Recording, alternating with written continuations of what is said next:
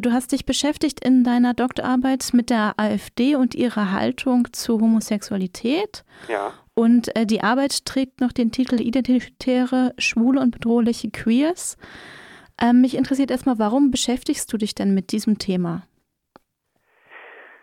Ähm, ich beschäftige mich mit dem Thema, weil ähm, das ähm, ja, also zum einen ähm, ein Phänomen ist, was gerade so ein bisschen immer wieder durch die Medien geht. Also immer mal wieder tauchen so Figuren auf, auch im Rechtspopulismus, die ähm, vermeintlich da nicht reinpassen. Ja, also das sind dann die Schwulen oder die Lesben. Ähm, oftmals wird auch gefragt, generell im rechten bis rechtsextremen Bewegungen, was machen da eigentlich Frauen? Wird oft gefragt. Ja, dann gibt es Migranten, die da tätig sind. Also immer mal wieder wird das so äh, aufgegriffen als ähm, eine vermeintlich widersprüchliche ja, Befund. Und äh, ich habe mich gefragt, okay, ist das wirklich so widersprüchlich oder was ist da möglicherweise aus der internen Logik der beziehungsweise in meinem konkreten Fall der AfD selbst eigentlich der Grund dafür, dass Menschen, die eben auf irgendwelchen Ebenen möglicherweise diskriminiert werden könnten, sich beteiligen in einer rechtspopulistischen Partei. Du hast es jetzt angedeutet und in deinen Texten hast du es auch ausgearbeitet. Also über die AfD kennen wir in Bezug auf Homosexualität folgende Haltung. Sie wird nicht unbedingt offen abgelehnt. Das, was aber offen abgelehnt wird, ist vor allem geschlechtliche Vielfalt oder Maßnahmen, ja. die diese Akzeptanz von geschlechtlicher Vielfalt fördern. Gleichzeitig fordert die AfD Toleranz gegenüber Homosexuellen, speziell dann, wenn es um eine vermeintliche eingewandte Homofeindlichkeit geht. Ja. Und die AfD stellt eben auch offen homosexuell lebende Menschen wie Alice Weidel zum Beispiel in ihrer Partei ja auch nach vorne. Ja. Das erscheint widersprüchlich, aber wo du sagst, es ist gar kein so großer Widerspruch. Wie begründest du denn diese Aussage? Also äh, man muss, glaube ich, genauer darauf gucken, wer sind eigentlich diese konkreten Homosexuellen, die da aktiv sind und ähm, was versprechen die sich von ihrem Engagement beziehungsweise wieso sind die, wieso sind die so drauf, ja? Und ähm, ich glaube, für viele, insbesondere für die Person Alice Weidel, gilt, dass äh, dass sie insgesamt, auch wenn sie natürlich homosexuell sind, von sehr vielen ähm, von sehr vielen gesellschaftlichen Strukturen profitieren eigentlich. Ja, also es handelt sich um häufig um weiße Leute. Ja, es handelt sich um bei, bei Alice Weidel um eine sehr erfolgreiche Unternehmerin. So ja, also es handelt sich um Leute, die haben jetzt nicht unbedingt zu leiden in ihrem Alltag an bestimmten Diskriminierungsformen oder so. Also ich würde darauf gucken, was es im Rechtspopulismus eben besonders für schwule Männer auch für Attraktivitätsmomente gibt. Ja, also ähm, die Teilnahme an einem rechtspopulistischen, nationalistischen Projekt ähm, hat eben für schwule Männer auch bestimmte Vorteile, nämlich weil ähm, sie in ihrer Identität als Männer sozusagen eine gewisse Anerkennung erfahren. Ja, und indem ich als Mann äh, an einem nationalistischen Projekt teilnehme, ähm, erfahre ich sozusagen in dieser in dieser Männlichkeit eine Bestätigung. Und ähm, das ist was was Schwulen häufig abgesprochen wird ja. Schwulen wird irgendwie generell ähm, eine, eine Männlichkeit eben abgesprochen gesellschaftlich betrachtet ja oder kulturell.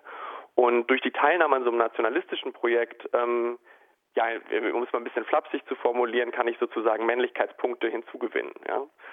Und ähm, teilhaben an so einer geschlechtlichen Norm wiederum die mir sonst immer abgesprochen wird dann ähm, hast du ja Interviews geführt mit AfD-Mitglieder und Mitglieder, ähm, hast dir die Reden angehört und also an Treffen teilgenommen der Jungen Alternative für Deutschland.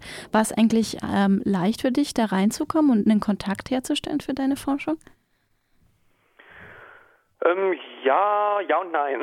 Also es kommt immer darauf an, wer und wo, aber ähm, ich habe am Anfang über die Gruppe der ähm, alternativen Homosexuellen, wie sie sich nennen, Damals war es noch die Bundesinteressengemeinschaft Homosexuell in der AfD, über die habe ich, also zu denen habe ich Kontakt aufgenommen und die waren tatsächlich relativ offen dafür, äh, mit mir zu reden. Und ähm, andere Leute, die ich erstmal am Anfang so angeschrieben habe, da kamen dann entweder keine Antworten oder negative Antworten auch. Ähm, aber je mehr Leute ich kennengelernt habe, desto einfacher wurde es auch, ähm, neue Leute innerhalb der AfD, neue Kontakte zu knüpfen weil ähm, mich dann eben Leute vorgestellt haben, die mich bereits kannten, die mich als vertrauenswürdig eingeschätzt haben und so war das eigentlich gar nicht so schwer, wie viele Leute immer denken. Und ich glaube, das hängt auch damit zusammen, dass die einfach jede Bühne nutzen, die sie bekommen können und sich freuen über jede Art von Öffentlichkeit.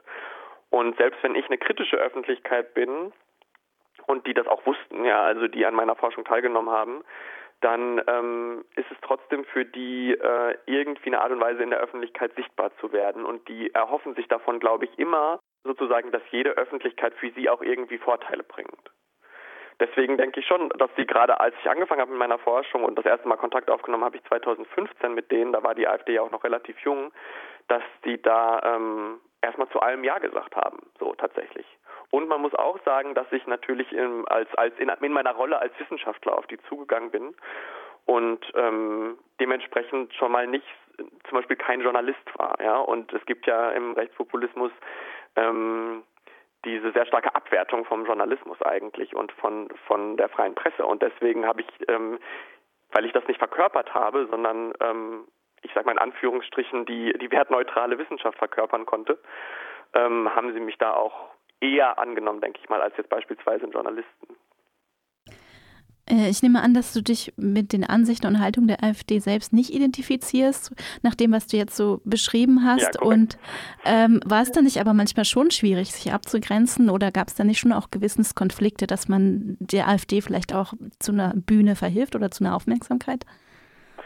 Ja, ich denke, das lässt sich nicht ganz, ähm, das lässt sich nicht ganz vermeiden in meiner Forschung oder dieses Problem bleibt bestehen ähm, diese Ambivalenz bleibt bestehen. Aber ich würde hoffen, oder ich hoffe, dass meine Forschung ähm, hilft, rechtspopulistische Bewegungen besser zu verstehen, erstmal ganz im Allgemeinen besser zu verstehen ähm, und dementsprechend auch denen was bringt, die, ähm, die dagegen arbeiten, die kritisch sind. Und dass, ähm, dass es möglicherweise auch ähm, Rechten irgendwie auf irgendeiner Ebene was bringen kann, ähm, diese Öffentlichkeit zu bekommen, das, ähm, das nehme ich tatsächlich in Kauf. Ja. Äh, aber es gibt natürlich Möglichkeiten in der, in der Forschung, ja, das irgendwie möglichst klein zu halten. Oder beispielsweise bin ich gefragt worden, ob ich ähm, auf ein Podium gehen würde der AfD ähm, bei einer bei einer AfD-Veranstaltung und ob ich da über meine Forschung sprechen würde und das habe ich abgelehnt. Ja, also es gibt natürlich bestimmte Dinge, die kann ich die kann ich ablehnen ähm, und dazu gehört für mich eben im Namen der AfD zu sprechen auf so einem Podium beispielsweise. Hast du dich nur mit der männlichen Homosexualität beschäftigt oder äh, auch mit den Frauen? Ja, das ist eine gute Frage und zwar ähm, ist äh, mein Anliegen die ganze Zeit über gewesen, möglichst auch mehr mit mehr Frauen zu sprechen. Ähm, jetzt ist es so, dass einerseits ich als Mann, als schwuler Mann vor allem auch, eben leichter Zugang kriege zu anderen schwulen Männern. Und ähm, das ist erstmal wahrscheinlich ein bisschen banal so, aber ähm, weil es ja auch nicht bedeutet, dass es mir Zugang zu anderen Leuten verschließen würde. Gleichzeitig aber ja möglicherweise so die erste, ein erster Teil der Antwort. Dann ist es so, dass die AfD generell ja sehr männlich dominiert ist. Ja, es gibt natürlich Alice Weidel, die sehr prominent ist und die ähm, sehr im Rampenlicht steht, aber neben Alice Weidel fallen mir persönlich eben noch zwei weitere lesbische Frauen ein, die ich von deren Existenz in der AfD ich weiß. Ich denke, dass das auch viel darüber aussagt, wie dieses Feld strukturiert ist, nämlich sehr stark ähm, nach sehr stark männlichen Kriterien. Ja dass da Frauen nicht sichtbar sind, beziehungsweise äh, lesbische Frauen nicht sichtbar sind, meine ich, ähm, liegt auch, denke ich, daran, dass ähm, lesbische Sexualität generell in der Gesellschaft viel weniger Aufmerksamkeit erfährt als schwule Homosexualität. Und das sind natürlich dann nur so Mutmaßungen, die ich anstellen kann, weil ich eben ja tatsächlich in meinen Interview, bei meinen InterviewpartnerInnen sind nur zwei lesbische Frauen dabei. Aber ich denke, das sind, also man muss diese Frage ja ähm, bisschen losgelöst von meiner Forschung betrachten und ähm, in gesamtgesellschaftlichen gesellschaftlichen Kontext einbetten, ähm, also anschauen, wie rechte Parteien geschlechtermäßig strukturiert sind, auch generell. Und also in meiner Forschung bin ich oft in, in, in, in äh, Momenten gewesen, ähm, gar nicht mal nur mit schwulen Männern, ja, ähm, wo ähm, ich in, in, einem Raum voll von Männern war, männlichen Politikern. Ähm, vielleicht eine Frau anwesend oder so, ja. Und ich glaube, dass das so generell ähm, sehr viel aussagt eben über die Partei als solche, ja, was für eine Art von Politik die eben machen. Vielleicht noch eine abschließende Frage. Welchen Mehrwert ziehst du eigentlich aus deiner, deiner Forschung in Bezug auf die AfD und Homosexualität? Müssen wir mehr Verständnis zeigen oder ja, was ist so, so dein, dein Mehrwert, was wir damit anfangen sollen? Ja, also ich möchte nicht aussagen, wir müssen mehr Verständnis zeigen. Ähm, ich möchte aber gleichzeitig schon sagen, wir müssen mehr verstehen. Was ich damit meine, ist, dass in der Öffentlichkeit, gerade auch in der kritischen Öffentlichkeit, häufig sehr reflexartig reagiert wird ne, auf bestimmte Dinge, die in der AfD gesagt werden oder getan werden oder so. Ja, es gibt so eine Empörungsmaschinerie, die häufig anspringt und so. Und ähm, jenseits von diesen Aufmerksamkeitsökonomien finde ich, dass meine Forschung deutlich macht, dass es sinnvoll ist, mal in die Tiefe zu gehen und genauer reinzuschauen, ja, die komplizierteren Antworten mal zuzulassen, ja. Ähm, was eben nicht bedeutet, mehr Verständnis zu haben für eine Partei wie die AfD. Ich finde nach wie vor, auch nach zwei Jahren sehr enger Beschäftigung mit denen, dass es sich um eine gefährliche Partei handelt und dass es sich um einen um Rechtsruck in der Politik handelt, den wir aufhalten müssen. Ähm, gleichwohl brauchen wir aber Wissen, um das zu tun. Und ähm, die Menschen, die in der AfD sind, die sind nicht einfach irgendwie äh, fehlgeleitet, ja, und die leiden auch nicht unter falschem Bewusstsein. Und ähm, die sind nicht, die Schwulen in der AfD äh, sind nicht einfach nur irgendwelche Selbsthasser sozusagen, die ihre eigene Homosexualität verleugnen müssen oder so. Das ist alles nicht der Fall, ja.